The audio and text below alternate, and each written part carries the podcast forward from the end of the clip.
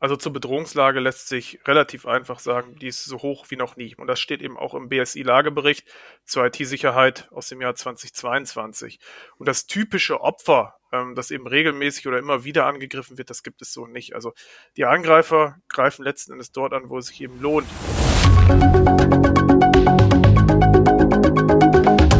Beck aktuell, der Podcast. Herzlich willkommen zur neuen Folge.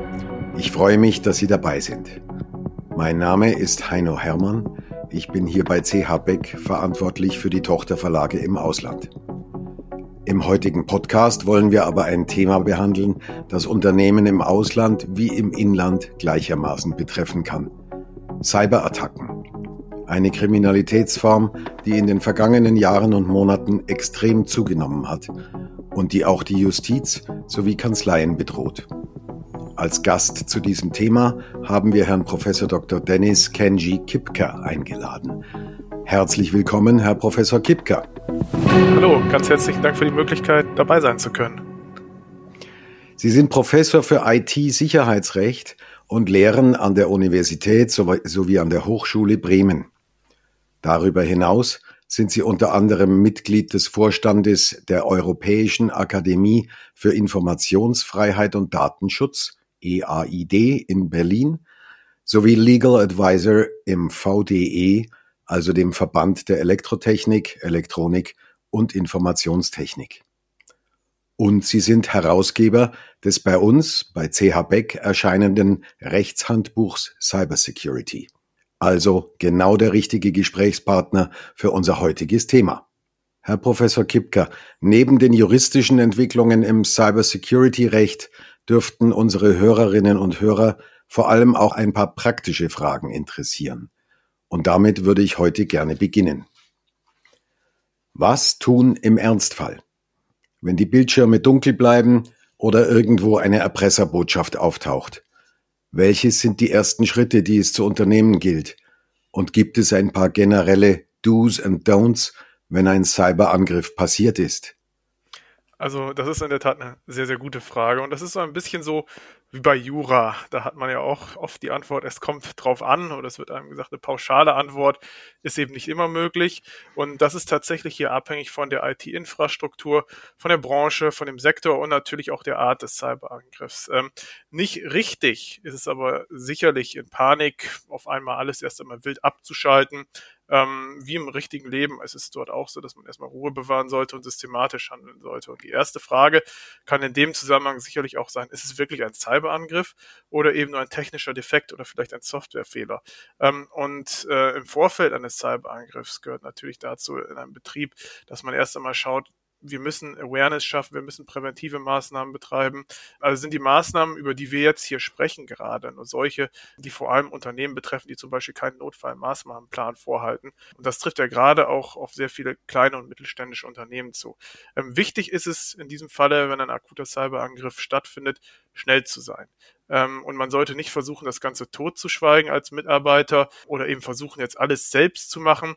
Man sollte in jedem Fall den IT-Admin Vorgesetzte kontaktieren, denn es kann ja auch sein, dass man nicht alleine betroffen ist, sondern dass eben noch weitere Mitarbeiter äh, von so einer Cyberattacke betroffen sind. Und wichtig ist auch, wenn wir vor allem über Cybercrime sprechen, ähm, sofort Beweise sichern. Also die können natürlich für spätere Ermittlungen, äh, für den Kontakt zu Behörden wichtig sein. Und dazu gehören beispielsweise auch Logfiles, Systemdaten, ähm, Screenshots, also Bildschirmfotos oder eingegebene Werte, besuchte Websites. Und ähm, wichtig ist eben auch, möglichst schnell das betroffene Endgerät vom Internet zu trennen, vom Netzwerk zu trennen. Ähm, das hat vor allem den Grund, dass eben nicht noch weitere Geräte befallen werden sollen. Und äh, damit verbunden ist natürlich auch die Frage, möglichst rasch zu ermitteln, welche Geräte noch vom Angriff betroffen sind. Und da kann natürlich gerade die IT-Administration ähm, wichtige Hinweise geben. Und Backups, ähm, sollte natürlich jeder vorhalten. Manchmal aber hängen die natürlich auch im Netzwerk drin. Und das ist gerade ein Problem bei Verschlüsselungstrojanern, was äh, Sie auch in der Frage schon angesprochen hatten. Das heißt also Backups nicht im aktiven System halten und wenn sie im aktiven System drin sein sollten, sofort trennen. Das ist eigentlich schon fast das Erste, was man tun sollte. Und last but not least darf natürlich auch der Compliance-Teil nicht fehlen. Also keineswegs als Unternehmen hingehen und ähm, einen erfolgreichen Cyberangriff versuchen totzuschweigen.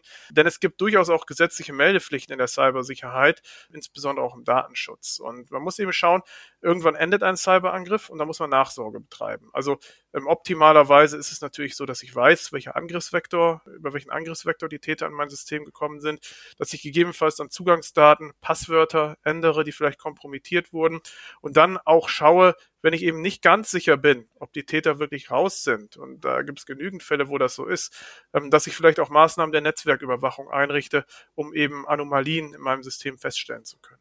Wie schätzen Sie für Unternehmen in Deutschland die aktuelle Bedrohungslage ein? Und wer kann eigentlich alles angegriffen werden? Gibt es womöglich eine Typologie der Opfer? Also zur Bedrohungslage lässt sich relativ einfach sagen, die ist so hoch wie noch nie. Und das steht eben auch im BSI-Lagebericht zur IT-Sicherheit aus dem Jahr 2022. Und das typische Opfer, ähm, das eben regelmäßig oder immer wieder angegriffen wird, das gibt es so nicht. Also die Angreifer greifen letzten Endes dort an, wo es sich eben lohnt, ähm, wo es etwas zu holen gibt. Ähm, und wir müssen uns bewusst sein, dass eben bei Cyberangriffen oft finanzielle Motive hinter, dahinter stehen. Wir aber eben auch immer mehr Täter finden in dem Bereich, ähm, die aus ideologischen Gründen halt, ähm, handeln, also wo Geld gar keine Rolle erstmal spielt. Und das wurde und wird natürlich durch den immer noch ähm, andauernden Hektivismus im Zuge des Russland-Ukraine-Kriegs befördert. Und man kann letzten Endes sagen, es werden öffentliche und private Einrichtungen, Städte und Kommunen, Behörden und Gerichte, aber eben auch große Konzerne, Mittelständler äh, bis hin zum Bäcker um die Ecke, wie man so schön sagt, oder Handwerker um die Ecke gleichermaßen angegriffen. Also die Unternehmensgröße spielt keine Rolle und das geht eben bis hin zu Privatpersonen. Aber da ist es eben auch wieder wichtig zu differenzieren, wer wird angegriffen. Weil Cyberangriff ist eben nicht gleich Cyberangriff. Und da spielen beispielsweise auch eine Rolle Fragen des Identitätsdiebstahls, gerade im privaten Bereich, Fälle von Sextortion, wo eben beispielsweise auch provokante, äh, provokante Aufnahmen dann ins Netz hochgeladen werden, Fake-Shops betrieben werden. Also wenn man, also ein ganz praktisches Beispiel, wenn man ein Auto verkauft oder ein Auto kauft, äh, sollte man beispielsweise seinen Personalausweis nicht frei im Netz herumsenden oder irgendwo hochladen, ähm, weil das sind natürlich sehr, sehr wertvolle Daten. Ähm, für die Wirtschaft insbesondere, äh, insbesondere relevant sind Fälle von Ransomware, ähm, dieses ganze Thema IT-Supply Chain, wenn also schon der Zulieferer in der digitalen Lieferkette unsicher ist und Mal Malware verbreitet, das wird vielleicht der eine oder andere ähm, Hörer mitbekommen haben ähm, mit dem, mit dem SolarWinds ähm, ähm, Sicherheitsvorfall, aber auch beispielsweise Industriespionage spielt eine große Rolle, also aus China, Nordkorea und daneben natürlich Angriff auf Staat und Verwaltung, wo man beispielsweise versucht, an vertrauliche Verschlusssachen zu gelangen. Na, das heißt wohl praktisch, es kann jeden treffen. Wenn Cyberkriminelle sich tatsächlich Zugang zu den Servern, Netzwerken und Daten eines Unternehmens verschaffen, an welchen Stellen der Infrastruktur liegen eigentlich die klassischen Einfallstore? Gibt es denn so etwas wie die Top 3 unter den Schwachstellen, an denen die Angreifer eindringen? Also das lässt sich ebenfalls sehr, sehr schwer pauschal formulieren. Also es kommt immer sehr auf diesen konkreten Kontext an. Also es ist natürlich klar irgendwo, ähm, dass einerseits natürlich eine technische Fehlkonfiguration, veraltete Software, fehlerhafte Software durchaus eine Rolle spielt und keine, ähm, keine besonders kleine Rolle spielt. Was ganz viele aber unterschätzen, ähm, wenn wir, wenn, wir an Cyberangriffe denken, denken wir irgendwie an Leute, die irgendwie Quellcode manipulieren oder ähnliches, ist eben der Faktor Mensch. In den letzten Jahren hat man immer wieder so ein Buzzword gehört, Awareness, Awareness schaffen. Manche können das auch gar nicht so richtig erklären, aber das ist eben trotzdem sehr wichtig, dass man das beachtet. Und Awareness bedeutet eben als Grundregel, dass man auch sagen muss, traue im Netz niemanden, den du nicht kennst. Also jeder kann sich theoretisch bei LinkedIn oder einem anderen sozialen Netzwerk ein Fake-Profil anlegen und beispielsweise versuchen, an vertrauliche Daten zu gelangen. Und ähm, jüngst beispielsweise ist es äh, im nachrichtendienstlichen Bereich ähm, für China bekannt geworden, dass eben dort regelrecht gezielte Geheimdienstoperationen ähm, in sozialen Netzwerken, in beruflichen Netzwerken, wie zum Beispiel LinkedIn, betrieben werden, um eben Entscheider aus dem Westen anzusprechen und vertrauliche Informationen abzugreifen. Und es ist auch so ein bisschen oft der Irrglaube, ähm, nur weil man eben keine Ahnung von IT hat, also reiner Anwender ist, passiver Anwender ist, dass man dann sagt, ja, ich kann doch eh nichts tun. Ähm, ich kann nichts zur IT-Sicherheit beitragen, aber das ist eben nicht richtig. Der Faktor Mensch ist an der Stelle ganz zentral und eben eine Art laissez-faire oder bis zur Aussage, ich bin gar nicht zuständig und deswegen ist es mir egal, äh, Mentalität. Das können wir uns einfach nicht mehr leisten. Das können sich weder der einzelne Arbeitnehmer leisten, noch kann sich das der Betrieb leisten. Und das ist eben auch schon arbeitsrechtlich ein Problem, da der Arbeitnehmer, der beispielsweise mit bedingtem Vorsatz einen irgendwo gefundenen USB-Stick in seinen Arbeitsplatzrechner steckt, der verstößt schon gegen seine arbeitsrechtlichen Sorgfaltspflichten, wenn daraus dann ein Sicherheitsvorfall für das Unternehmen erwächst. Bedeutet also im Ergebnis, ich darf nicht alles anklicken, ich darf nicht alles einfach anschließen, nicht alles runterladen und eben auch nicht aus dem App Store, weil da werden die Programme, die Software wird auch nicht auf IT-Sicherheit geprüft. Ich darf nicht alle möglichen Outlook-Kalendereinladungen akzeptieren. Ähm, und ich sollte eben versuchen, alles an Software immer auf dem neuesten Stand zu halten und mir auch vor Augen führen. Es gibt meistens nichts umsonst. Das gilt eben auch im Netz. Aber dieses einfach drauf und wegklicken, ähm, das kann sich eben schnell rächen. Und last but not least, vielleicht noch ein letzter Punkt. Angreifer nutzen auch oft eben Social Engineering Technologien aus, um eben den guten Willen des Menschen für Cyberangriffe zu nutzen, indem Leute manipuliert werden. Das kann sowohl im betrieblichen wie auch im privaten Kontext geschehen.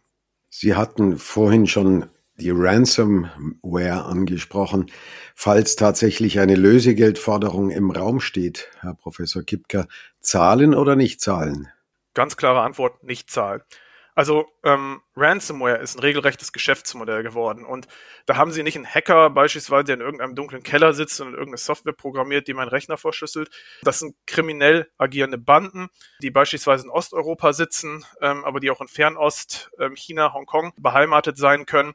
Und das ist eben insoweit auch ein Geschäftsmodell geworden, als dass Ransomware als Dienstleistung vermietet wird und der Entwickler dann einen bestimmten prozentualen Anteil an der Summe erhält, ähm, die dann eben ähm, eingepreist wurde. Und das Problem ist, wenn ich eine Cyberversicherung beispielsweise auch abschließe, dann haben die Täter das mittlerweile auch schon auf dem Schirm. Also für manche Ransomware-Fälle wird dann beispielsweise auch schon die Deckungssumme dieser Versicherung abgefragt, um eben diese Summe in jedem Falle zur Auszahlung ähm, zu bringen.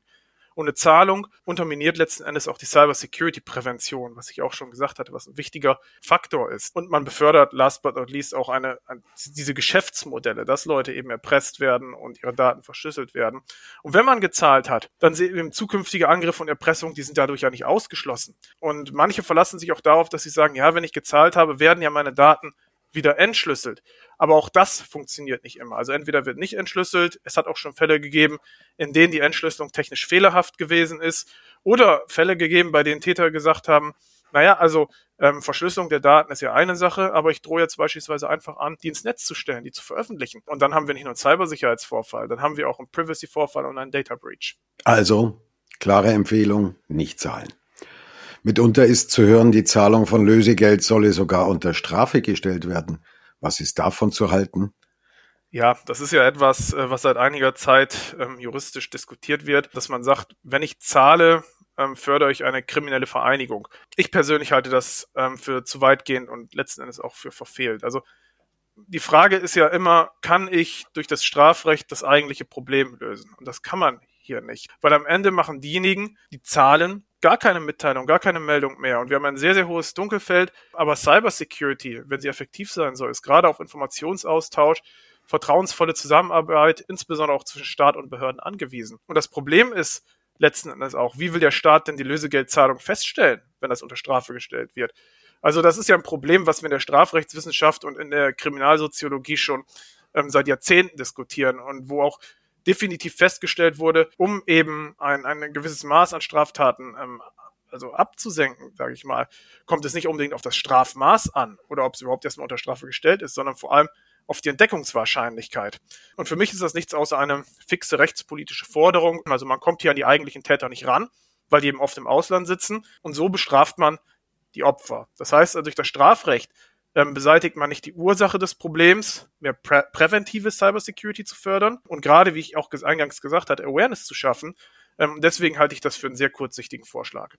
Und im Hinblick auf die Öffentlichkeitsarbeit, soll man sich outen oder lieber nicht? Also da kann ich eine ähnlich klare Antwort liefern. Ja, also ein ganz definitives Ja. Nichts ist perfekt, nobody is perfect und dementsprechend gibt es auch keine hundertprozentige Cybersicherheit. Also man muss zu seinen Fehlern stehen und das gehört auch zu einer guten Unternehmenskultur im Generellen. Und wie ich es ja auch schon gesagt habe, teils gibt es eben auch Meldepflichten zur Cybersicherheit, zum Datenschutz und es hat genügend Unternehmen gegeben, auch in Deutschland, die aus einem erfolgreichen Cyberangriff gestärkt hervorgegangen sind, daraus eine Erfolgsgeschichte entwickelt haben, neues Kundenvertrauen gewonnen haben, indem sie ihm gesagt haben, ja, wir haben Fehler gemacht, wir waren in der Vergangenheit nicht perfekt, aber wir haben daraus ge gelernt, also wir sind aufrichtig und wir stehen dazu. Und das hat Führungsqualität. Das ist eben gute Unternehmenskultur. Und das wollen die Leute auch sehen und hören und eben letztlich auch keine Lügen aufgetischt bekommen. Und erst recht nicht die Kunden, wenn die Daten beispielsweise dann irgendwann trotzdem im Netz landen, wenn man es verschweigt. Und jeder, ähm, ja, jede Unternehmensleitung sollte sich fragen, jede Geschäftsleitung, ob sie zusätzlich zum Cyberangriff äh, im Worst Case noch einen Shitstorm eben im Netz ähm, ernten will. Aber Herr Professor Kipker, lassen Sie uns lieber nicht nur über den Ernstfall reden, sondern auch darüber, wie dieser vermieden wird. Stichwort Prävention. Was sind aus heutiger Sicht die Anforderungen an eine wirksame IT-Compliance? Ja, also das sind viele ähm, Anforderungen und ähm, wie es schon Schiller Wilhelm Tell gesagt hat, der kluge Mann baut eben vor und das ist eben auch ein Punkt, den wir bei der Cybersicherheit beachten müssen. Also wir haben mittlerweile eine große Zahl an gesetzlichen Compliance-Regelungen, die Cybersicherheit und Datensicherheit gleichermaßen Voraussetzungen verlangen und das eben für die unterschiedlichste Kritikalität, für unterschiedliche Sektoren, Branchen und selbst für Produkte. Fakt aber ist, ähm, wenn man all diese ganzen Anforderungen nebeneinander legt, ähm, dann sind die oft inhaltlich sehr ähnlich. Das heißt, da steht oftmals drin, es werden Maßnahmen nach dem Stand der Technik vorgeschrieben. Die Maßnahmen müssen wirtschaftlich angemessen sein und es muss vorab eine Identifikation von Risiken, von Assets ähm, und eine entsprechende Risikoabwägung stattfinden für die einzelnen Assets und für das Unternehmen in seiner Gesamtheit. Und wenn man jetzt an Prävention denkt, man kann das natürlich in ganz verschiedenen Größenordnungen umsetzen. Also ich kann mir natürlich eine komplette eigene Cybersecurity-Abteilung in-house aufbauen. Vorausgesetzt natürlich, ich finde auf diesem aktuellen ähm, IT-Markt die entsprechenden Arbeitskräfte, Fachkräfte, was vielleicht sogar das weitaus größere Problem ist. Das dürfte aber gerade für die wenigsten nur wirklich relevant oder eine Option sein, weil wir natürlich hier auch äh, im Bereich KMU oder ähm, beispielsweise auch im Blick auf die Hörerinnen und Hörer des Podcasts hier im Bereich Freiberufler ähm, unterwegs sind. Andere sagen deshalb, sie holen sich ein externes IT-Beratungsunternehmen ins Haus. Das unterstützt eben beim Aufbau eines solchen Informationssicherheitsmanagementsystems, also eines ISMS, und hilft dabei eben diese Risiken und Maßnahmen zu ermitteln, die ich eben genannt hatte. Das klingt erstmal gut, aber das entbindet eben nicht von den eigenen Pflichten und der eigenen Verantwortlichkeit, also insbesondere juristischen Verantwortlichkeit. Denn Cybersecurity, das ist ein laufender Prozess und auch ein externer Spezialist kann eben nicht alles dauerhaft kontrollieren. Und dazu hat nämlich auch schon der ähm, US-amerikanische Cybersicherheitsspezialist Bruce Schneier vor Jahren gesagt, IT-Security is a process, not a product. Das heißt, man kauft sich nicht irgendeine Art von Blackbox, wo Cybersecurity draufsteht und die blinkt und die ist dann da und die sorgt dann immer für die Sicherheit, sondern ich muss mich laufend selber drum kümmern. Also ich bin am Ende als Unternehmen oder auch als Freiberufler auf mich selbst angewiesen, compliance-konform zu sein. Und dabei helfen eben, wie ich jetzt auch schon eingangs gesagt hatte, zahlreiche Basics, also das Thema Awareness, ähm, die man sich mit einem guten Fachbuch oder einer ergänzenden Netzrecherche selbst beibringen kann. Und die Aussage, ich bin technischer Laie und kann deswegen nichts, die ist hier nicht ausreichend. Also auch technische Laien können sich viel mehr leisten, als sie sich vielleicht anfangs denken mögen. Aber keinesfalls sollte man beispielsweise in einem mittelständischen Unternehmen hingehen und irgendeinem Mitarbeiter ähm, den Hut einfach für, für Cybersicherheit aufsetzen, nur weil er einen Computer bedienen kann oder Tabellenkalkulationen machen kann. Also und ihn damit dann allein lassen. Erlebt man leider relativ oft auch. Das wären Potemkinsche Dörfer, also, also reines Blendwerk und wird eben nicht zu effektiver Cybersicherheit beitragen. Und das ist ja letzten Endes auch das, was ein Unternehmen erreichen will. Und wenn man sich diese Empfehlungen zu Herzen nimmt, gibt es eigentlich eine ideale und in jeder Hinsicht vollständige Vorbeugung? Oder anders gesagt, gibt es die absolute Sicherheit?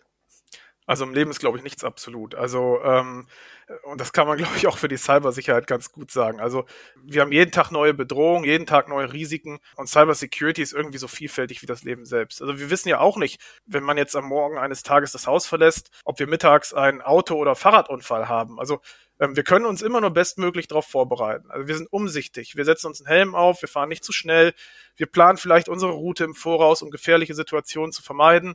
Und genauso kann man sich auch dieses Thema Cybersicherheit letzten Endes ähm, vorstellen. Also man betreibt präventive Maßnahmen, um eben den Worst Case zu verhindern. Man kann es nicht ausschließen, dass er eintritt. Aber falls er eintritt, kann man zumindest seine Folgen verringern. Und deswegen unterscheidet man ja auch, wie ich gesagt hatte, bei der Cybersicherheit zwischen der Vorsorge und dann letzten Endes auch der Nachsorge. Na, das macht alles in allem nicht so wahnsinnig viel Mut. Und im Nachgang zu einer Attacke, da stellen sich ja wohl mannigfaltige Haftungsfragen. Wie haftet das betroffene Unternehmen gegenüber seinen Kunden? Wie haften die IT-Verantwortlichen gegenüber dem Unternehmen? Und inwieweit haftet gegebenenfalls die Geschäftsführung selbst? Ja, das sind die, die, ganz großen Fragen und das sind letzten Endes auch die Fragen, die oftmals die Geschäftsleitung fast nur interessiert. Und natürlich steht das Unternehmen ähm, in der Haftung, wenn der Cybersicherheitsvorfall ein kausales Schadensereignis zur Folge hatte.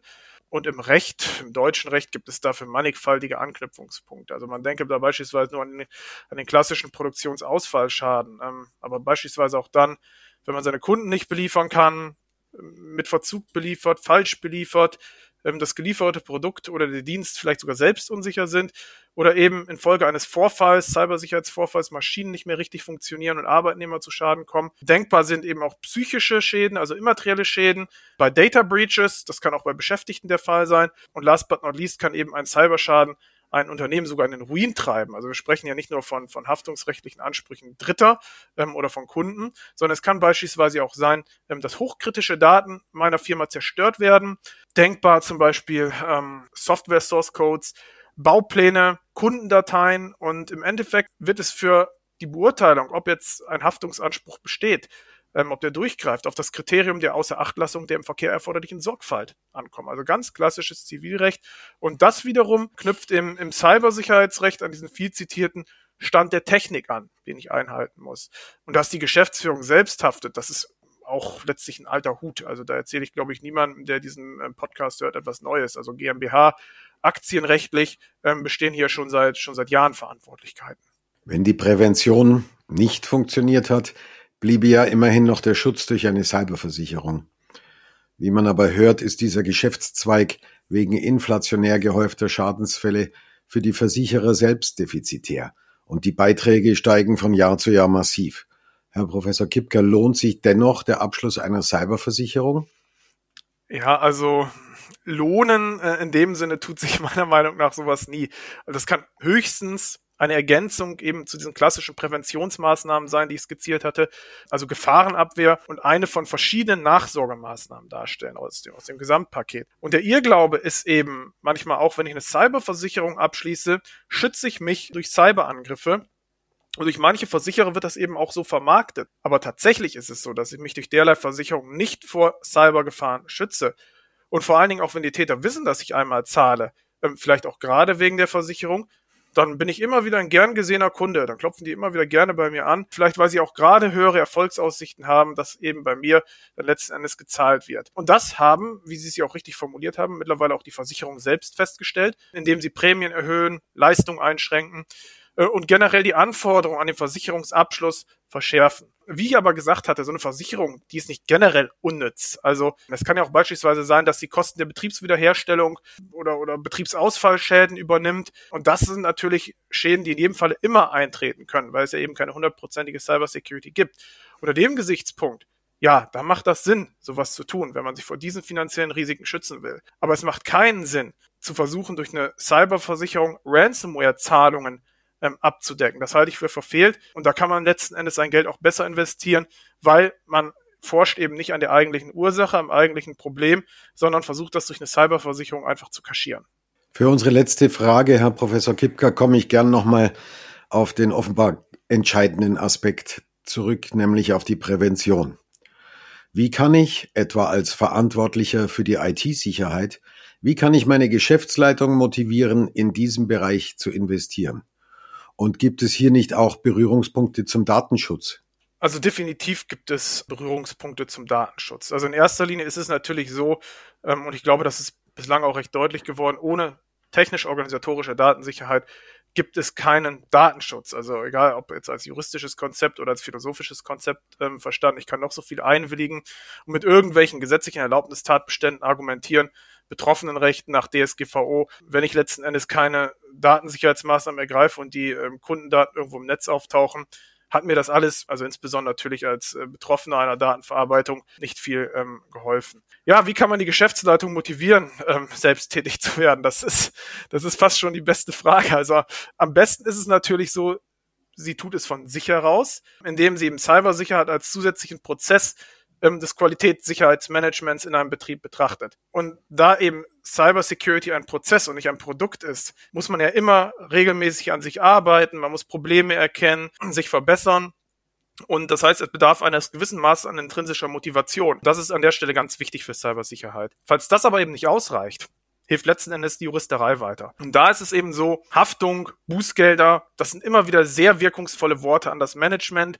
Das wird immer sehr gerne gehört. Und wenn man sich auch mal so den einen oder anderen Cybersecurity-Vortrag von Anwälten anschaut, dann wird eben vor allem primär auf diese Haftungsfragen abgestellt, um eben überhaupt das Interesse zu wecken, dass durch die Nutzung von IT eben nicht nur Vorteile entstehen können, sondern auch erhebliche wirtschaftliche und finanzielle Nachteile und Risiken.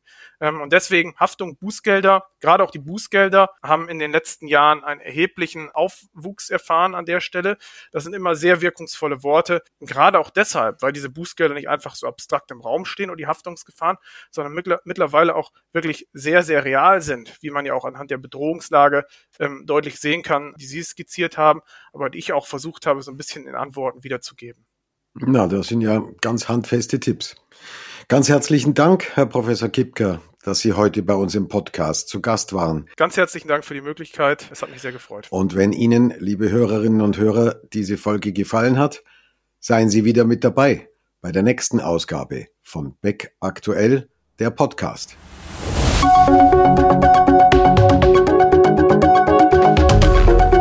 Das war Beck Aktuell, der Podcast.